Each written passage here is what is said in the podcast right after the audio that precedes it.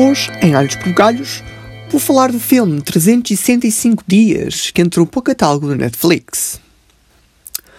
Olá a todos, o meu nome é José Alho e sejam bem-vindos ao segundo episódio de Alhos por Galhos. Para quem anda com frio, o filme que vou falar hoje poderá fazê-lo aquecer ou apenas hum, vomitar. Sim, pode sentir um nojinho miudinho como eu quando, quando estava a ver o filme. Para quem ainda não leu a descrição, este é um podcast sobre o mundo do entretenimento onde te dou a conhecer novidades e alguns dentes de alho, a.k.a. as minhas opiniões.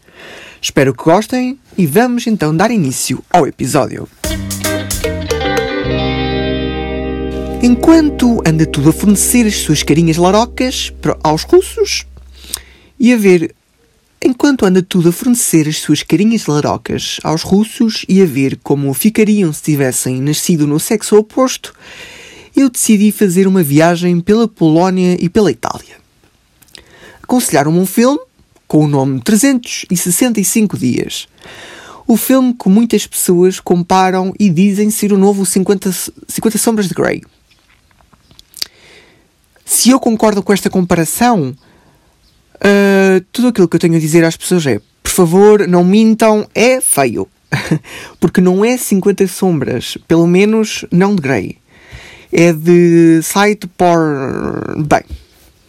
Ok. Vamos uh, falar do filme. O filme foi baseado em livros, ou um livro, que é o primeiro livro da trilogia. Não sei qual é a trilogia, não estou com interesse também, porque talvez os livros até sejam melhores, mas pronto. Para quem ainda não viu, 365 Dias é um filme erótico, uh, romântico, drama. Pronto. A história foca-se na vida de Laura, uma polaca diretora de marketing. E o filme inicia logo com uma, o filme inicia logo com uma morte. Impressionante. Vá, logo. Toma logo uma morte. O líder da família Torricelli, é morto a tiro depois de um encontro entre a mesma família, a Torricelli, que pertence à máfia, e negociantes do mercado negro. Deixando também o personagem uh, ferido, o sexy Massimo Torricelli, um, que leva lá com um tiro também, não sei, não percebi muito bem. Achei estranho logo para o início assim, do filme. Pronto. Até aí tudo bem. Ou, no caso, muito mal. Mas é próximo desse local que ele avista mesmo antes de tal acontecer, por, por, a partir de uns binóculos, uma mulher muito bela na praia. A mesma, a Laura, a tal de marketing, que falei há pouco. Máximo, cinco anos depois, já é um líder, depois de tudo aquilo aconteceu, e, e desde então nunca esqueceu a cara da bela rapariga, a qual ele, ele vai chamar Baby Girl. Quando ele começou a chamar Baby Girl, pronto, perdi logo tudo aí. Uh, andou 5 anos à procura da mesma. Uh, se eu perdesse todo esse tempo à procura de alguma coisa de alguém, provavelmente no final do primeiro mês já teria esquecido do que é que estava a fazer, porque a minha mente funciona muito mal. A minha memória. A partir deste momento, uh, comecei a achar as coisas a ficarem estranhas. Ele, por acaso, por um acaso, o destino ou não, encontra nas férias do aniversário dela. E é a partir daí que ele começa a agir como um verdadeiro psicopata. É a única forma que eu tenho que, descrever o que vi.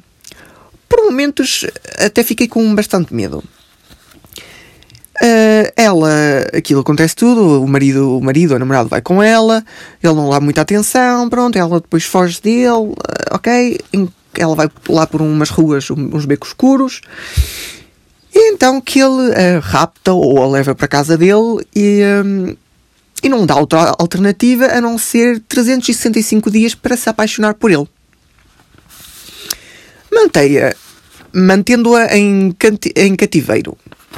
Em cativeiro, provavelmente exagerei, mas foi a, a, a ideia com que, com que eu fiquei, literalmente.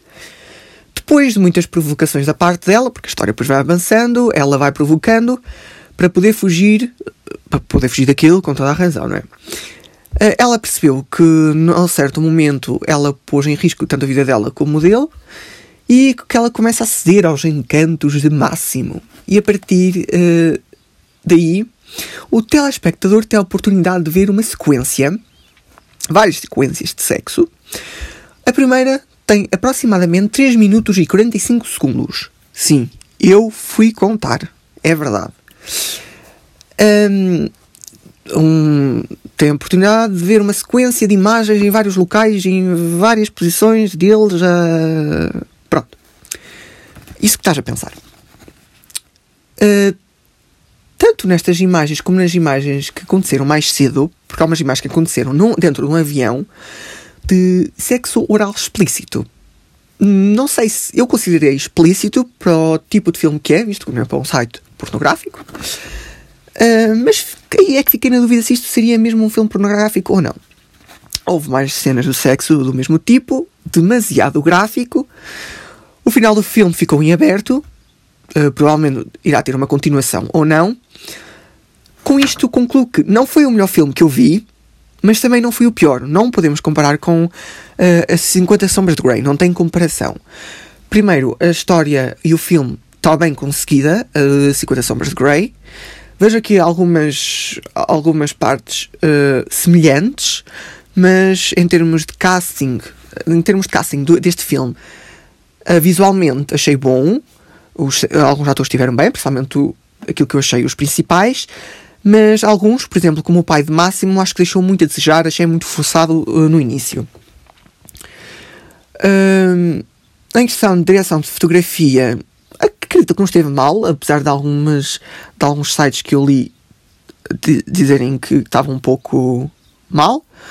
Não foi o pior filme que eu vi, mas também teve de longe, uh, está de longe um dos melhores filmes que eu vi até hoje.